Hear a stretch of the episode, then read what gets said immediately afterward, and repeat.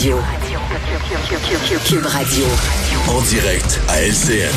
Richard Martineau à Cube Radio. Salut Richard. Salut Jean-François, tu as vu ça? L'OTAN envoie 30 000 soldats en Norvège pour protéger l'Arctique contre les Russes. Et là, le Canada fait partie de l'OTAN, bien sûr. Donc, on va faire notre part. Et on nous va autres, envoyer on en envoie combien? 10 soldats. 10 moutons, 9 moineaux, 8 marmottes, 7 lapins, 6 canards, 5 fourmis, 4 chats et 3 poussins, 2 belettes et une souris. Une souris canadienne. 10 soldats, Euh, hein? Vraiment, tu me surprends. Je pensais jamais que tu allais me chanter la chanson thème de la souris verte en ouvrant ce matin. Euh, non, ben, on, on sourit, mais c'est tragique quand même. Et on est tous, autant on est touchés, Richard, par ce qui se passe là-bas, parce que ce qui vient de se passer, l'hôpital pédiatrique qui est bombardé, on se dit, qu'est-ce qu'on peut faire pour arrêter ça? Et en même temps, on dirait que personne ne veut faire le pas de plus qui est de carrément entrer en guerre contre la Russie. Écoute, c'est vraiment, on, est, on se sent impuissant. Dans quelques minutes, je vais interviewer le général Roméo Dallaire. Tu sais que Roméo Dallaire, là, qui était au Ouais. Rwanda en 94, il dirigeait les troupes euh, de l'ONU. Et euh, pendant que les gens se massacraient avec des machettes, des enfants étaient découpés en morceaux, il ne pouvait pas intervenir. C'est ça ses ordres. Il ne pouvait pas intervenir, sauf si on attaquait directement les troupes de l'ONU. Donc, il regardait ça en tant que spectateur seulement. Il est extrêmement frustré. Et quand il est revenu, on le sait, il y a eu une très grosse dépression nerveuse parce qu'il se disait toujours, se Ouais. sentait coupable. J'aurais donc dû intervenir.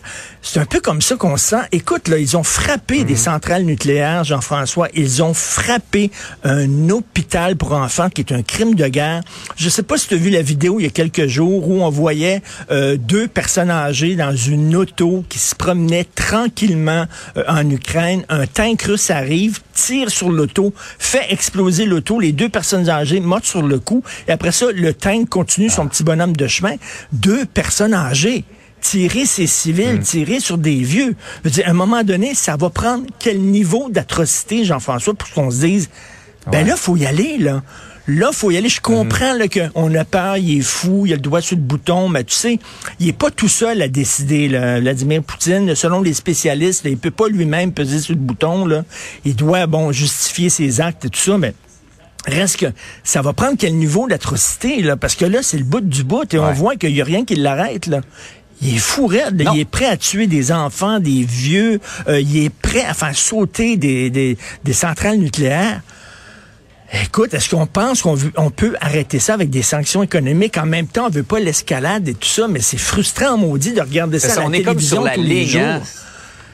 Ouais, on est sur la ligne en se disant faut faire quelque chose et en même temps on dirait que personne veut. Même les Américains là, dans l'histoire des, des MiG 29 font très attention pour pas provoquer une escalade. Mais là, on se demande, Jean-François, pourquoi on a des armées alors si on n'intervient Ouais. pas? Là, à quoi ça sert? Si on n'a pas d'intervenir à cause de justement des armes nucléaires, ben pourquoi on, on continue de financer des armées si elles ne servent à rien? Ouais. Bref, c'est un, c'est un dilemme cornélien, comme on dit. C'est très, très, très Ouais. difficile là, à savoir de quelle barre se pencher. Là.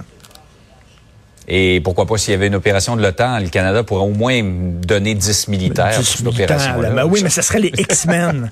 tu sais, ça serait, ça serait Ouais, bien. ça. Le gars avec le bras qui Et là, s'étire, il y a les est sanctions. en feu. Ouais, exact. Mais là, euh, il y a les sanctions économiques qu'on augmente, qu'on augmente. Et là, euh, est-ce qu'il y a d'autres moyens de, de montrer notre désaccord, entre autres, annuler des spectacles d'artistes russes? Écoute, je peux comprendre si c'est un artiste russe qui se dit vraiment pro-Poutine, qu'il s'est Ouais. fait, il s'est montré régulièrement aux côtés de Poutine. Mais tu sais, hier, aujourd'hui et le 13 mars, à la Place des Arts, il y a un jeune prodige euh, russe, un pianiste, qui devait présenter un, un- un spectacle.